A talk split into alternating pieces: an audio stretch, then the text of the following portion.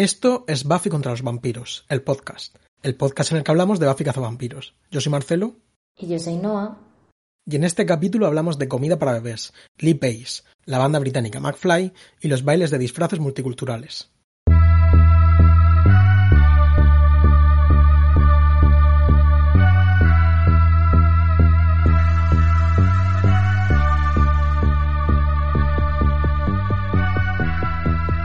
Hola Noah. Hola Marcelo, ¿qué tal estás? Bien, bien, he hecho unos recados esta mañana, hace muchísimo calor, pero ahora estoy a gustísimo y, y con ganitas de, de grabar, la verdad. Cuando me alegro. Como siempre, la verdad. Yo también estuve anoche viéndome, viéndome el capítulo en el Albia, volviendo de Asturias. Eh, que por cierto me hizo mucha ilusión que en Oviedo eh, se aproximó un oyente del podcast. Eh, creo que se llama Alejandro. Eh, me dijo que no veía la serie, pero que escuchaba el podcast.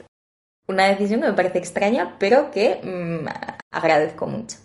Respetamos tu decisión, Alejandro, y te mandamos un, un abrazo. Si quieres salir a la luz, eh, puedes salir a la luz si quieres.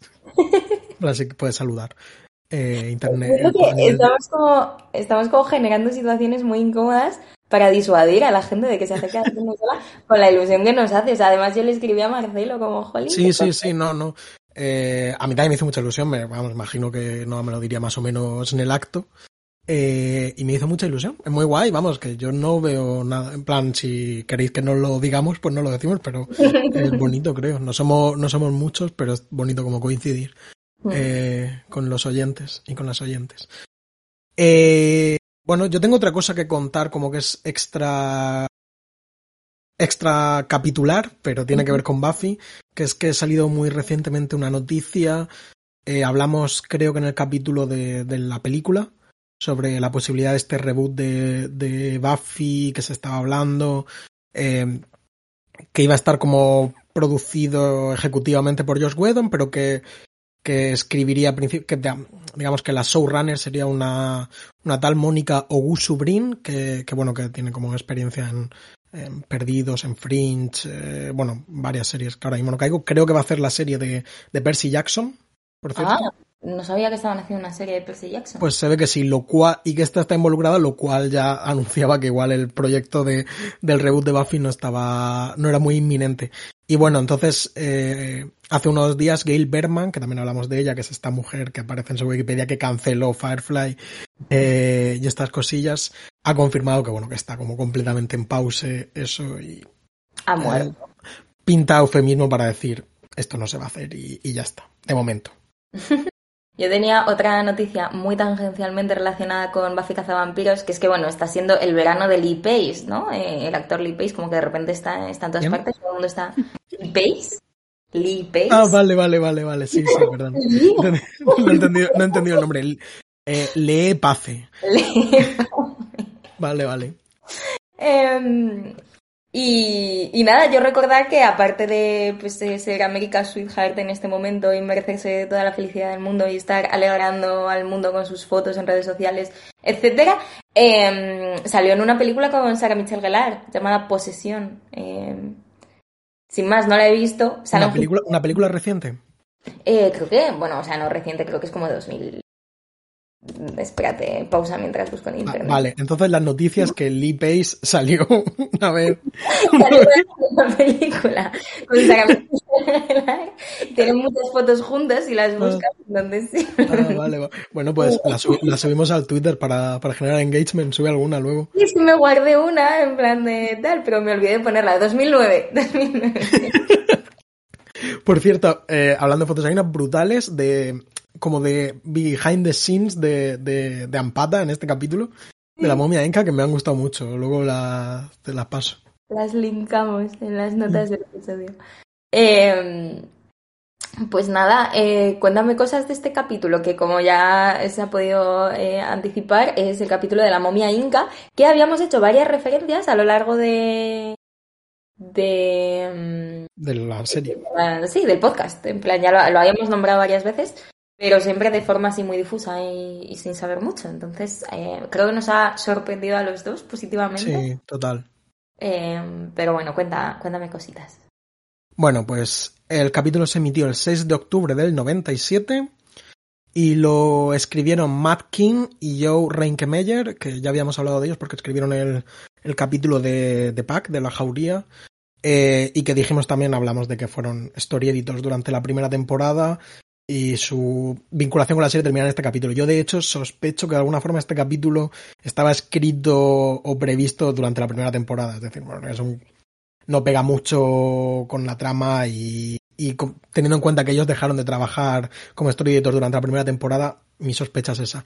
Un detalle que no comenté sobre uno de estos, de esta pareja y que he leído en la, en la Buffypedia, es que al parecer Matt King, uno de esos dos guionistas, ahora se dedica a la, a la comida para bebés. Tiene una empresa de comida para bebés que se llama Homemade for Life. Ah, increíble. Eh, sí, eh, lo, lo, busqué y tiene una página de LinkedIn, pero creo que no tengo cuenta, entonces no me, no me podía meter a, a stalkearle. Es curioso porque creo que Sara Michelle Gellar, si no me falla la memoria, también ahora está metida en rollos foodies y como libros de cocina y esas cosas. Fíjate. Mm. Y, y la cantante, la cantante catalana Beth eh, hace ropa para bebés. Ah, no lo sabía. sí, simplemente. Que, que Beth se hizo famosa durante la época en la que Buffy Cazavampiros se, se emitía. en, la que, en la que Buffy Cazavampiros protagonizó junto a Lee Pace. Pues sí, sí. No, sí, sí, totalmente. De hecho hay unos, sí, no sé si hay unos, hay un algún momento como de colindancia de outfits un poco. Sí, un poco sí puede ser.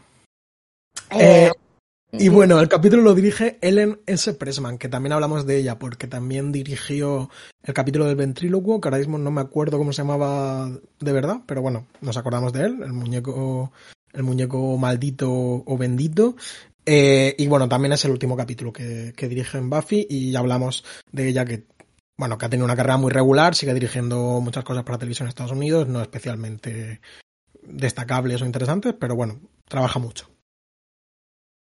Oye, si quieres te leo los resúmenes del capítulo que en este vienen moviditos eh, y con curvas. El de la Buffypedia ha ayudado Marcelo, Marcelo ha traducido fabulosamente eh, el, ¿cómo se dice? el tagline por Mi momia me mima.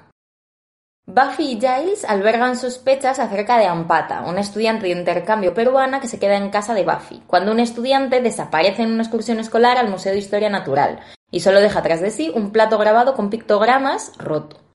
Mientras tanto, después de que Sander se enamore de Ampata, se enfrenta a una muerte segura cuando se revela que su interés amoroso, romántico, podía haber puesto para no repetir, es una momia arcana que debe matar para seguir viva.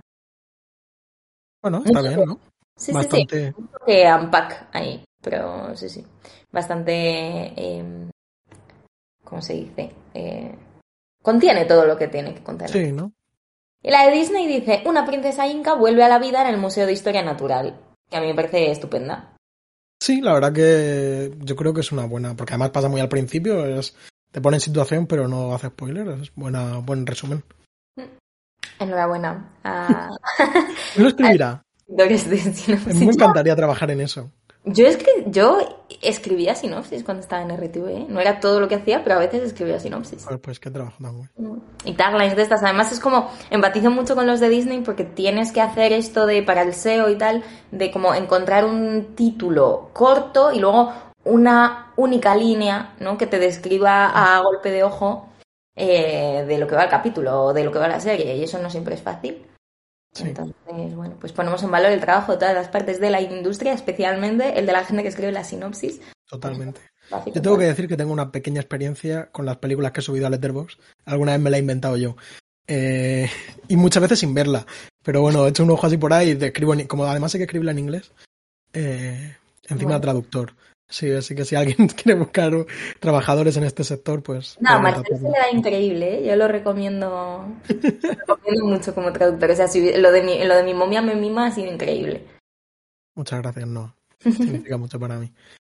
Eh, y bueno, el capítulo, ¿qué te ha parecido? Cuéntame. Me ha gustado bastante. A ver, creo que tiene, y comparte un poco con el de la momia, o sea, perdón, con el de las llenas, pero más todavía porque es como mucho más explícito, como esta parte que no envejece tan bien, que es la premisa de la feria multicultural, los eh, estudiantes de distintos lugares que no son Estados Unidos llegando a la vez como de todos los sitios mezclados y el instituto organizando un baile de disfraces de las diferentes culturas para em, darles la bienvenida, como que claramente ninguna de estas cosas em, sobrevive a, al estándar actual, yo creo que con buenas razones, o sea, y, tiene algunas cositas que, bueno, no sé si nuestros oyentes de Latinoamérica tendrán como em, algo que quieran aportar y que gustosamente incluiremos en el próximo capítulo como apunte de esta, ¿no? Pero que sí que se siente un poco, eh, en algunos puntos un poco genérico como el tratamiento que hace de América del Sur, como que dice en un momento dado Giles, es como,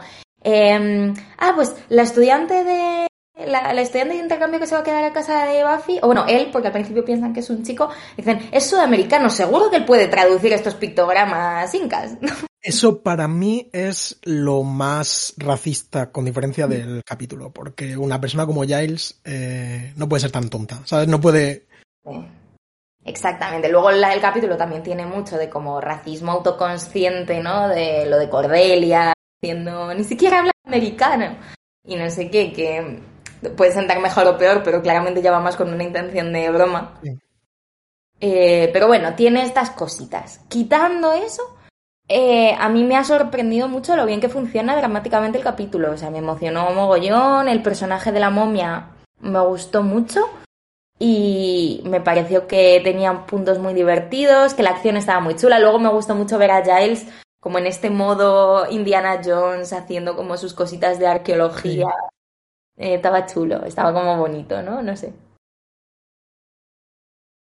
Em, pues a mí me ha gustado bastante, creo que un poquito más que a ti. Me sorprendió también muy gratamente porque, lo, bueno, siempre que hemos hablado de este capítulo en episodios anteriores, que han sido unos cuantos, siempre lo hemos puesto como un capítulo eminentemente malo y la verdad que...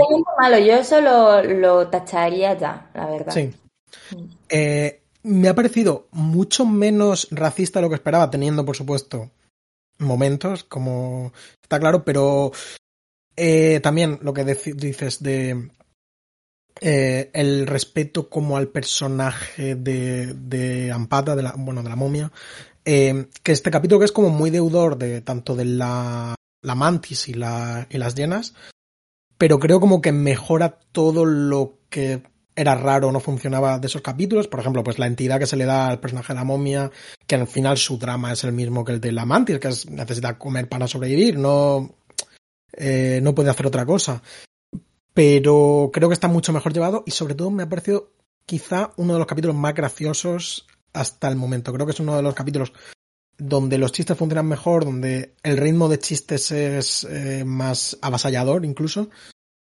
Eh, y eso me ha gustado mucho. Entonces, teniendo unos problemas que son como muy evidentes eh, de representación de bueno de, de, la cultura inca y del digamos el concepto Latinoamérica en general Sí, yo creo que ya no es tanto, o sea, no es tanto igual al nivel de, bueno, sí, a nivel de la representación también, pero un poco es eh, como la premisa, ¿no? La premisa de este otro que de repente llega, como que siento que es una, una premisa que ahora no, no, o sea, no, esta queda como vieja, o sea, la idea esa. Sí, sí, Estoy de acuerdo contigo en que al final funciona muy bien esta analogía que hacen entre Ampata y Buffy, ¿no? Como que mm. dignifican mucho a la que se supone que es la villana de este episodio. Mi problema creo que es un poco, que tampoco es un problema exactamente, pero siento que igual esto soy yo pecando de sentimentalismo, no lo sé. A mí al final de Ampata no me encanta, o sea, creo que me habría gustado que fuese un poquito más, o sea, que se mantuviese un poco ese respeto hasta el final, que ya en el último instante no decidiese en un momento de desesperación como volverse mala, ir a atacar a Sander y que Buffy tuviese que matarla y luego redimirla verbalmente cuando le dice a Sander, ella era igual que yo, como que siento que era bastante buena y el cambio es un poco abrupto, entonces lo entiendo, pero igual me habría un poquito más si el final fuese ligeramente diferente, no sé.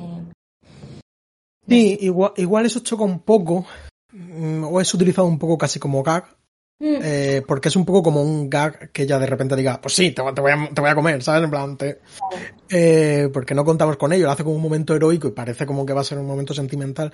igual el personaje no merecía esta clase de, tratamiento. Eso es lo que yo pienso. Porque, joder, es un personaje que vive la historia.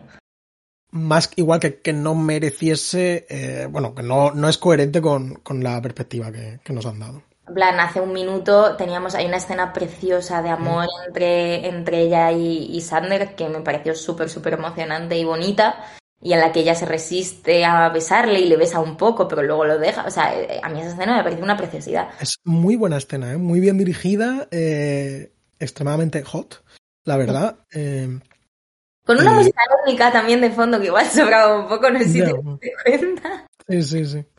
Era, pero no sé, era como otra serie en ese momento, ¿sabes? Era como una serie con ese fondo amarillo. Justo esa temperatura que tenía, la, como, ¿no? sí, sí, sí, sí, sí. Una escena, una escena de amor.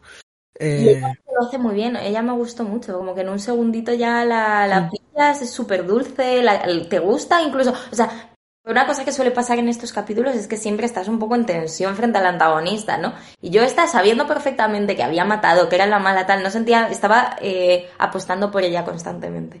Sí, totalmente, yo creo que consigue ser simpática. Mm para la gente.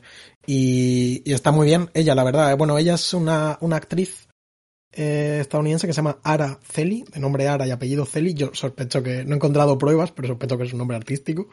Pero me parecería muy fuerte, ¿no? En plan. Sí, es que eh, Araceli y todo junto es un nombre tradicional español muy habitual. Eh, a mí me extrañó también. Eh, no lo sé. Y luego me hace mucha gracia la Wikipedia de ella que te metes y pone conocida por interpretar a la momia inca en el capítulo. Sí, la, pobre, la verdad, que no ha tenido mucho desarrollo. Parece ser, bueno, ha salido como, por ejemplo, tiene como un papel de reportera 3 en, eh, en American Beauty. O creo que sale en Machete también. Pero al parecer papeles muy pequeños. Sí que en alguna telenovela creo que ha tenido algún desarrollo antes incluso de, de Buffy.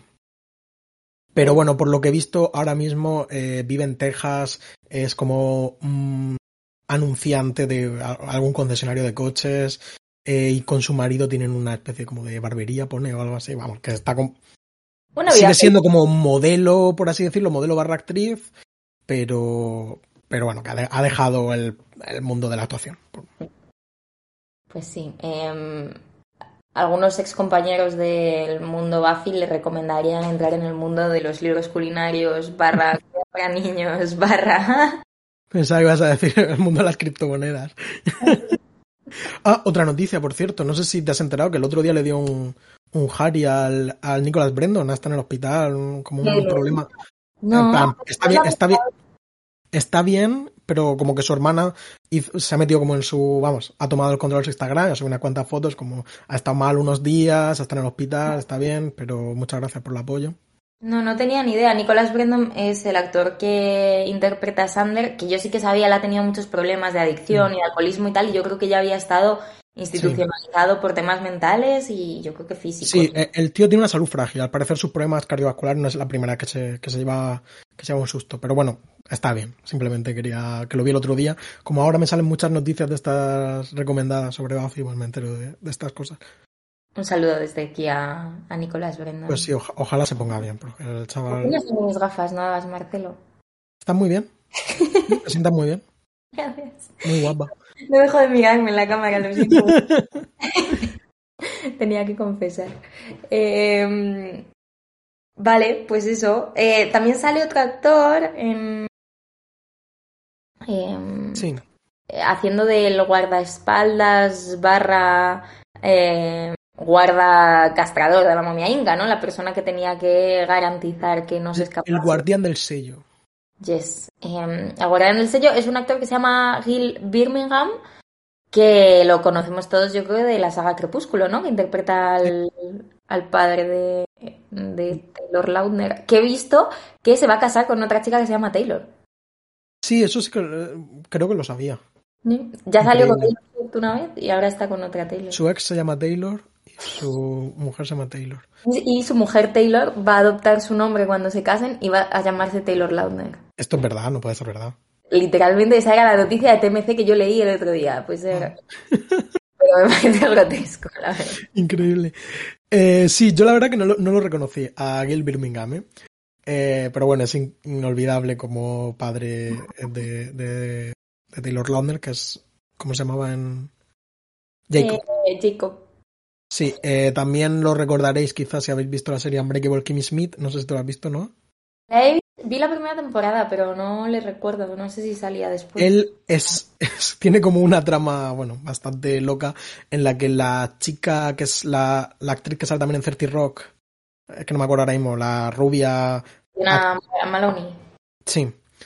Eh, pues ella resulta que es, si no recuerdo mal, navaja, en plan de la tribu de los navajos, pero como que ha hecho un proceso de absolutamente whitewashing de sí misma y ha fingido que no lo es y entonces este es su, su ah, padre. Que se avergüenza mucho de ella y tal. Voy a hacer fe de ratas porque Jenna Maloney es como el personaje de 30 Rock, pero la actriz Jenna Maloney es otra actriz que no es esta. Claro, yo es que estaba, yo pensé en eso ayer. Eh, Jenna Malone, eh, no, eh, esa es la de la, sí, que sale en Sucker y otras. ahora sí. Sí. Bueno, en fin, bueno, que es un actor conocido y que hace cosas y, tal, que este debe ser pues de sus primeros papeles, quizá, plan bastante secundario. Y, no sé, está bien, quiero decir, me, me resultó guay pero una cara conocida. Sí, sí, sí, estuvo guay. Em, habíamos separado una serie de temas, bueno, lo primero ya hemos hablado un poco, que es este tema de cómo integra el capítulo de la cultura inca, etcétera, pero creo que Marcelo ha hecho deberes y... Eh, un poco, he hecho un poco de deberes y también un poco que, que bueno, que, que estudié algo en la carrera porque será algo, eh, o al menos en mi facultad de, bueno, pues de literatura hispanoamericana y un poco como de literatura hispanoamericana pre, precolombina. Entonces, eh, porque me parece interesante que, bueno, que los incas, la idea de esta de un sello, eh, los incas no tenían esta, este concepto de, de imprimir eh, mensajes. No tenían la palabra escrita como la tenemos en Occidente o en, digamos, cultura no americana. ellos, los incas se comunicaban, bueno, se comunicaban no, pero tenían como una especie de sistema de escritura muy entre comillas que era con nudos. Una especie de regla mnemotécnica en la que según la longitud de la cuerda, los nudos, las vueltas que se, le daba al mismo nudo, eh, el color de la cuerda, eh, pues servía para la gente para, digamos, tareas administrativas del Imperio Inca y también aparentemente para también para recordar historias y, y todo eso que era pero mm, hasta donde yo sé no se ha descifrado muy bien este sistema se conservan unos mil quipus de este tipo pero que me parece muy interesante, ¿no? Como esto de, las cuerdas y, los nudos. El rollo de los pictogramas, entonces es un poco fake. Sí, por lo menos hasta, hasta donde yo sé. Eh, y bueno, todo esto de los quipus más o menos se lo cargaron bastante rápidamente los conquistadores españoles, pero tenían miedo. La gente que sabía leer, digamos, interpretar estos nudos eran altos eh, funcionarios y entonces como que lo quisieron cortar. Otra cosa que he visto es que, que el digamos, la trama del capítulo está basada en un descubrimiento científico arqueológico que es una momia, que le llaman la momia Juanita, que la descubren en, en el 95 en un volcán que se llamaba oportunamente Ampato. Ah, amigo. Eh, sí, hay un momento que se menciona también en la serie que, la momia fue, eh, fue sacrificada en honor al dios Sabancaya o algo así. Bueno, pues Sabancaya es otro volcán que también tuvo en algún momento una erupción eh, durante, digamos, el, siglo del Imperio Inca y que, y que al parecer, según la Wikipedia, es posible que también hubiese sacrificios humanos en, en ese volcán. Yo sinceramente pensaba que los sacrificios eran un poco un mito, pero se ve que sí que sí que se hacían sacrificios. La momia Juanita fue una, una adolescente de 13 o 14 años que fue sacrificada alrededor de 1440 y la Wikipedia es interesante que tiene, porque hay como muchos datos sobre ella. Al parecer la momia está conservada perfectamente. Entonces se sabe cómo, cómo cambió su dieta como un mes antes de su sacrificio. Entonces pasó de repente a comer carne y a comer, a beber alcohol y cosas como eh, de, digamos, de gente rica. Eh, se dice que era muy guapa, que... Y bueno, cómo murió y tal. Hay como una serie de datos que son interesantes y que igual pues a quien le interese pues lo puede leer. lo linkaremos. Eh, bueno, a mí esto me, horroriza. Otra vez, hace un par de capítulos hablamos del capítulo este de vikingos, ¿no? Los sacrificios humanos y Y hacían lo mismo, era como que los trataban como reyes, ¿no? Las primeras... Claro. Como la semana de antes o el mes de antes para prepararlos un poco para, para esto. A mí me gusta mucho em, la analogía, ¿no? Que se hace entre esta idea que yo sí que creo que tiene bastante... O sea, creo que de una manera es chulo como ese guiño que hace la cultura ficticia, ¿no? Que crea Buffy de la cazadora, etcétera, a la tradición cultural de elegir a jóvenes, eh, que bueno, generalmente jóvenes vírgenes, no sé qué, no sé cuántos, ¿no? Para participar de X rituales con cierto sentido de la obligación y que incluso ya se entregasen libremente al deber de esta manera y como toda esta cosa patriarcal de imponer como sobre las mujeres estas, estos deberes tan duros y tal, pues como una forma de darle, em, no sé, de darle a Buffy una continuidad, ¿no? Histórica. Entonces tiene, queda bonito, creo que funciona y creo que funciona muy bien para, eh, pues eso, hacernos entender y poner en valor al personaje de Ampata. Sí, a mí esa idea creo que, creo que funciona súper bien. Eh, la idea está como de juntar estas dos formas de ser elegida. También, al final, dos formas de. en las que, ya más allá, digamos, de la ampata o la momia presacrificio en Imperio Inca, sino incluso en la actualidad, eh, que solo puede sobrevivir a través de matar, que al final Buffy es lo que hace, mata a criaturas eh, más o menos malignas, pero al final está ejerciendo una violencia sobre otras formas de vida. Y, eso, pues sí, creo que es una muy buena idea, la verdad. Sí. Y sobre todo funciona por, por el respeto que se le tiene a Ampata.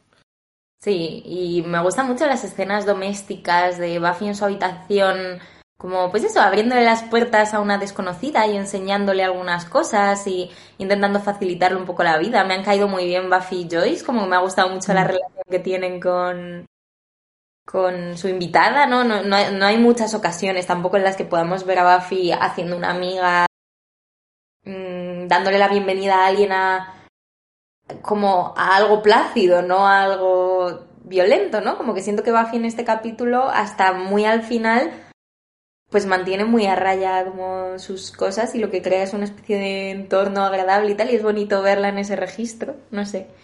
Ella es, diría que muy buena anfitriona. Sí. Eh, se interesa mucho por, por ella, por hacer las cosas fáciles, por simplemente por su modo de vida, por, por el lugar de donde viene. Aunque, aunque llega 40 minutos tarde a recogerla y por eso matan al, chico de acogida. igual es verdad, el, pobre Ampato, eh, perdón, el pobre Ampata, que por cierto he buscado a ver si es un nombre de verdad. Mm. Y he buscado Ampata y lo primero que sale es eh, la momia inca guaficaza vampiros. Es decir, no aparentemente no hay nadie en el mundo que se haya llamado jamás Ampata. Eh, simplemente como una referencia al volcán este de, de la momia Juanita y, en fin, otra cosa así un poco medio, medio racistilla chusca del capítulo, supongo, pero... Sí. Sí, no sé, a mí me, me, dio penita el pobre. Eh, sí, a mí también me dio pena.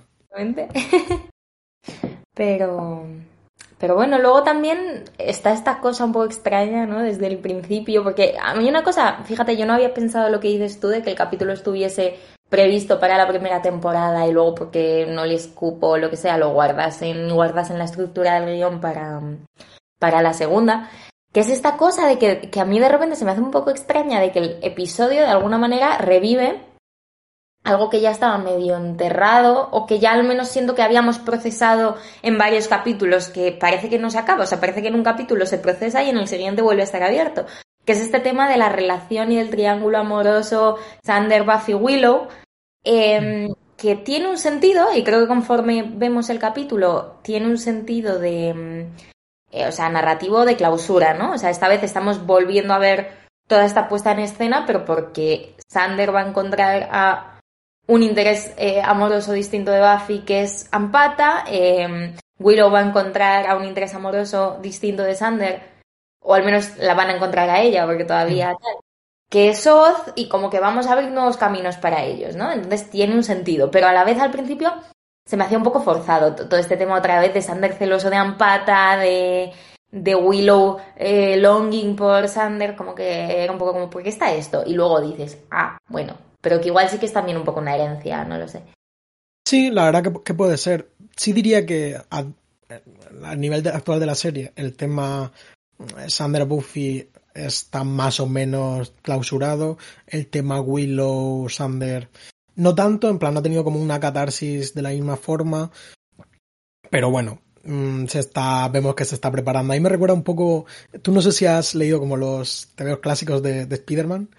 No. Eh, pues el personaje de Mary Jane, eh, clásica novia de Spider-Man que todos conocemos, hayamos leído no los come por las pelis de, San Raimi y tal. Eh, el personaje de Mary Jane está como 30 números, eh, la tía de Spider-Man diciéndole, tienes que quedar con una chica que conozco que es majísima, que se llama Mary Jane, y él, uff, no, estoy liado, tengo otras cosas que hacer, no sé qué. Y entonces, durante eso, pues durante 30 números, más o menos, se está postergando la idea, está, hay una chica por ahí que está interesada, quiere quedar contigo, no sé qué, venga, anímate. Y él como siempre se escapa y finalmente se la cruza. Y bueno, pues es una tía espampanante que, que se queda flipando. Es muy, como muy célebre en la historia de, de los cómics superhéroes este como primer encuentro entre, entre Mary Jane y, y, Peter Parker, Spider-Man, que ya le dice como, muchacho, te ha tocado la lotería. En plan, como, mira que, mira qué tía soy, ¿sabes? Como, y entonces esto me ha recordado un poco a esto de Oz, eh, cómo se nos está... ¿Quién es esa chica? Mm, como están a punto de encontrarse, pero sabemos que bueno, en algún momento se, se cruzarán y a ver, a ver qué pasa entre ellos. Me hace un poco de gracia también cómo introducen a Oz, que es este chico como súper delgadito, muy poca cosa, pero que tiene un grupo de rock, ¿no? Y tiene su amigote en plan de, tío, tú podrías estar con cualquier tía que te guste, pero como no tal, pero a la vez como le vemos es un poco rarito y ya decimos, Igual la que le gusta es Willow. Claro, es biosexual, claramente. Sí, se van acercando poco a poco. Eh, tiene, no, él las uñas pintadas. Que yo iba a decir también que una de las cosas que hemos señalado como problemáticas ¿no? de este capítulo, este tema de los disfraces y tal, también da lugar a una de las, para mí, capturas más míticas de Willow a lo largo de toda la serie, que es Willow Esquimal, diciendo quizá debería haberme puesto algo sexy, ¿no? Para mí es muy mítico. Eh, bastante, sí, bastante clásico. Que yo, por cierto, sobre este tema, yo había pensado como que, que de alguna forma la serie se burla de, esta idea de como de baile multicultural, que igual es algo que realmente se hacía en ese, en ese momento en los Estados Unidos a través del el disfraz de Sander, que es como la apropiación cultural italiano-española, digamos, europea de los Estados Unidos. Es como la... Una gracia eso. Aparte de mostrarnos otra vez a Sander como personaje cinéfilo, de, de Sergio Leone. Eh, creo que hay alguna clase de comentario en esto de mm, voy de los Estados Unidos vistos a través de, eh, de Italia. Claramente está constantemente mirándose a sí mismo Estados Unidos, o sea, incluso con esta premisa y con todo esto, pues eso está todo el rato burlándose de, de la poca, del poco conocimiento que tienen los estadounidenses del resto del mundo y del propio y de los propios Estados Unidos, ¿no? En un momento dado dicen algo como va a llegar a una estación de autobuses que huele a pis, eh, que es Estados Unidos literal, ¿no? O sea, que hace un poco este esfuerzo de mirar eso desde fuera también.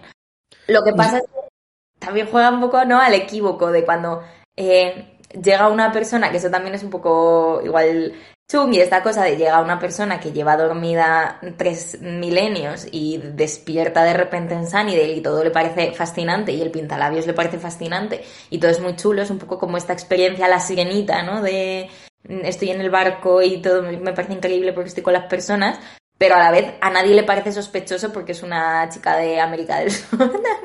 sí, eh, no solo eso, sino que despierta una momia eh, inca del siglo XV y sabe hablar inglés, entre, entre otras cosas. Eso es porque escucha. Ah, no, pero yo al menos... Ah, eh, claro.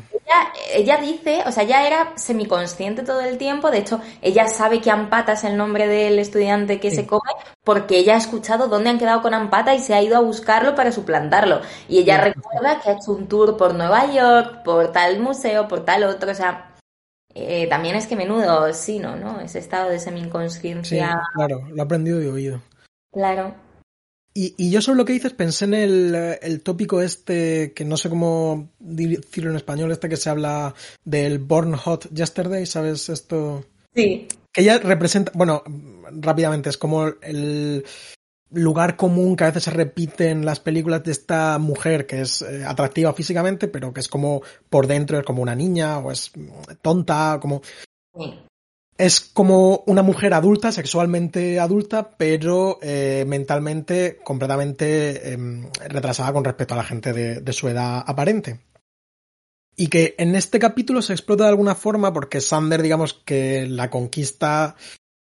Eh, ella, no, ella, no, ella no es tonta, ¿no? En plan, no, no es realmente una persona tonta, pero sí que como que queda completamente fascinada por cada cosa que le dice Sander, porque todo para ella es, completamente nuevo y adora eh, el mundo moderno, por así decirlo. Y Sander es como su entrada a este mundo.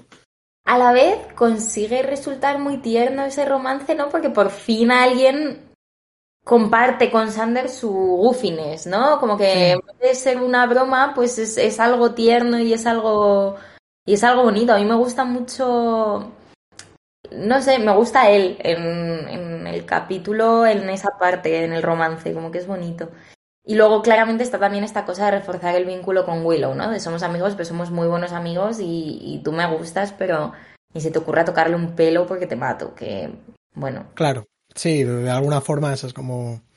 Para eso está el romance de, con Ampata, para que Sander en un momento determinado, como tantas otras veces hasta ahora, pues defienda a Willow, igual que ella también lo ha hecho muchas veces por él. Sí, al principio del todo hay una especie de guiño a eso cuando aparece por primera vez el guardaespaldas, este, el de, el de Crepúsculo, y Sander como que le agarra por detrás y dice, nos he salvado, ¿eh? He sido yo. Sí, sí, sí, sí. Sí. Em, y luego, bueno, hay dos personajes que aparecen que van a salir más. Uno ya lo hemos dicho, que es Oz, interpretado por Seth Green, que es este actor del que ya hablamos, que ahora estaba como en las criptomonedas y le habían robado una y estaba muy triste. Que ya hablaremos de él, yo creo, cuando empiece a afianzarse un poquito más su personaje porque hay cositas que decir, él sí que ha trabajado bastante. Sí, él, yo creo que cualquier persona que vea la serie por primera vez dice, este tiene que salir más. bueno, aparte por el papel que tiene en este capítulo, porque es un actor que todo el mundo más o menos le suena. Yo, por ejemplo, creo que ya le conocía de, las pelis de Austin Powers. es, el hijo, es, el hijo, del Doctor Maligno. Pero bueno, muchas otras películas. Doctor Maligno. Sí. Y luego sale también Jonathan, que es alguien que, o sea, que es el eterno secundario de Buffy. O sea, creo que su... Eh, al menos está tal... Eh, es, un personaje interesante que nunca va a robar la serie, por así decirlo, pero que va a salir mucho más de lo que nos esperaríamos en un momento dado y aquí tiene un mini cameíto como casi presa de Ampata yo de hecho diría que aquí no tiene ni nombre, en plan es simplemente un alumno más y simplemente un alumno más que sale en próximos capítulos. Es un personaje, los dos, yo creo que Oz es un clásico favorito de los fans y tal. Yo tampoco soy súper, súper fan, pero, pero bueno, sé que es un personaje muy interesante que tiene un desarrollo eh, guay. Jonathan igual menos, pero a mí siempre me ha gustado mucho él y el actor y tal y bueno, ya, hablaremos un poco más de ellos cuando, pues cuando tengan un poco de entidad. Que en Jonathan igual es dentro de 15 capítulos, ¿sabes? O más, sí, sí. Sí. Jonathan se, su arco como que se estira muy hacia, muy hacia el final de la serie, además de maneras muy, muy aleatorias. Creo que es un poco, eh, ahora que no está Cordelia, ahora que Cordelia es una más de la gang más o menos, como que el secundario graciosete que simplemente eh, nos viene bien que conozcas un poquito a alguno de los don nadie, por así decirlo, del instituto, como Sí, para, darle vida al instituto, pues irán apareciendo eh, unos cuantos eh, secundarios más. Harmony, por ejemplo, todavía no ha tenido ningún protagonismo y tendrá mucho. Bueno, en fin, no spoilers, pero bueno, que, eso, que es un. Su función ahora mismo es dar como coherencia a las cosas que pasan en el instituto exactamente. Y bueno, Oz aparece con su grupo de música que yo te quería preguntar si es un grupo o, no, o como cuál es el tema. Eh, Cantan un temilla. Sí, el grupo en la serie se llama Dingoes Ate My Baby. Em, pero es, digamos que lo performa un grupo que es real, que se llama Four Star Mary y que bueno que su fama viene de esencialmente de esto pero los temas que salen tocando eh, Dingos y Baby son originales de Four Star Mary se pueden se pueden escuchar en su Spotify y tal. Pero no es integrante no es integrante. No Ed Green no es integrante del grupo simplemente él hace eso pero el resto de los integrantes sí que son eh, músicos o eran músicos en la vida real y aparecerán también en la serie en el capítulo del sueño durante una canción de este capítulo aparecen también de acompañantes ya no en calidad de Dingo sin Madrid, sino en calidad de banda onírica, eh, genérica. Eh, pero eso, pues, seguirán saliendo un poquillo más durante igual, no sé, esta temporada o, o quizá la, la siguiente, es que no me acuerdo, pero bueno, contexto no muy spoileroso, más o menos cada temporada es como un curso de, de vamos, un curso de septiembre a, a junio. Pues entonces, pues en la tercera temporada, pues en principio termina en el instituto. Se mm. supone, si todo va bien, si no les queda, si no les queda educación para la ciudadanía y eso, pero bueno. ¿Y sabes si son de la Warner también y por eso les han metido? No, no, no lo busqué. Al parecer hicieron algún casting y tal y a ellos pues le, le gustaron. La verdad que bueno, no son muy buenos, pero... Me recuerda Devuélveme mi suerte cuando sale la banda McFly haciendo de la banda McFly, pero como facilitando eh, la, simplemente como representados por el personaje ficticio de Chris Pine esta película con Lindsay Lohan. Eh, Devuélveme mi suerte a la Lindsay Lohan. No, no recordaba que saliese McFly. O sea, es muchísimo. O sea, yo obviamente, yo es que era muy fan de McFly cuando era adolescente. Claro, claro. Eh, sí, o sea, él es eh, manager de grupos, básicamente y la banda que quiere representar y que quiere que el gran representante magnate etc escuche es la banda McFly, pero tiene muy mala suerte, entonces la banda tiene muy mala suerte hasta que Lindsay Lohan le besa y entonces McFly empieza a petarlo. Y como que el clímax al final es en un concierto de McFly en el que además eh, ficcionalizan que una de las canciones que toca McFly la ha escrito la amiga de Lindsay Lohan, eh, como un, no ah, sé. Hay un vínculo. pero la banda se llama McFly, ¿no? Son exactamente McFly. Son exactamente McFly. Y ellos tienen sus nombres y tal, pues eso sí que fue una maniobra publicitaria. Eh, sacaron un disco, ellos son británicos, pero fue como parte de su campaña para hacerse famosos en Estados Unidos. Sacaron una versión eh, como un recopilatorio con versiones norteamericanas, entre comillas, de las canciones. Un poco... Sí, sí, sí. Este tema de la colonización cultural es transversal al episodio de la momia inca y a devolver mi suerte. Bueno, pues creo que tampoco tenemos mucho más que decir, ¿no? No, yo me he quedado satisfecha. Eh, vale, pues si quieres cuéntame la cuenta de muertes. Nos vas a quedar un capítulo cortillo, pero creo que todos lo agradecerán. Sí. Eh, y además no es por, no es por falta de, que nos haya gustado el capítulo. Quizás sí que sea por falta de toma de notas, porque yo no tomé ninguna ayer. Sí, los dos em, hemos tomado pocas, pero bueno, tampoco yo qué sé. No, no, tampoco creo que hemos sido bastante sintéticos. Sí, ha estado muy bien. Eh, vamos a darnos más palmas en la espalda durante 25 minutos. no, vale, pues a ver, se muere. Em, un tal Rodney Manson, que es este chico que, que, también parece que le gusta un poco a Willow, ¿no? Al principio del todo, como que le enseña. como un vínculo. Sí, muy extraño, que es este bully de la clase que, ay, me hace mucha gracia, esto no lo hemos dicho, cuando pregunta Willow, oye Giles, los incas eran muy avanzados tecnológicamente. Y él dice, bastante, sí, ¿por qué? Le dice, pero tenían ortodoncia. Y entonces vemos a la ortodoncia, que es este pobre Rodney ocupando el lugar. La verdad que este es un personaje que en cuanto lo ves sabes que va a acabar fatal. El pobre. Luego Ampata Gutiérrez, el verdadero Ampata, eh, drenado de su fuerza vital por la, por la momia inca en la estación de autobuses. El guardaespaldas, eh, drenado de su fuerza de vida por la momia en el baño del colegio. Que eso me sorprendió, por cierto. Yo pensaba que iba a aguantar más. Yo también. Yo pensaba que iba a haber alguna conversación en la que explicarse su cometido y tal. Nada. Y la propia princesa Inca, pobrecita, em, en, pone, en proceso de impedirle que eh, ingiera la fuerza de vida que a mí me dio, pues me dio mucha pena, ya lo digo. A mí me, hubiese gustado que fuese más digna y voluntaria. Creo que habría estado bien, pero bueno. Pues el siguiente capítulo no es El demonio serpiente. ¿Tú te acuerdas de este? Ni de cojones, ¿no? Igual te acuerdas si digo que tiene que ver como con una fiesta de fraternidad, como de la universidad. Buffy acaba llegando a, a esta fiesta con chicos mayores y pasan cosas un poco terribles. Tengo un poco de ganas. ¡Ah! ¡Ah! No lo sé.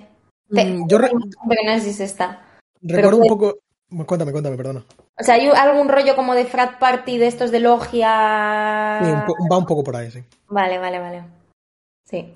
Yo recuerdo un poco el outline, pero no, no tengo muchos recuerdos concretos del capítulo, así que a ver qué tal. Siempre son buenos si se llaman como el monstruo, el demonio serpiente. La momia inca. Claro, claro.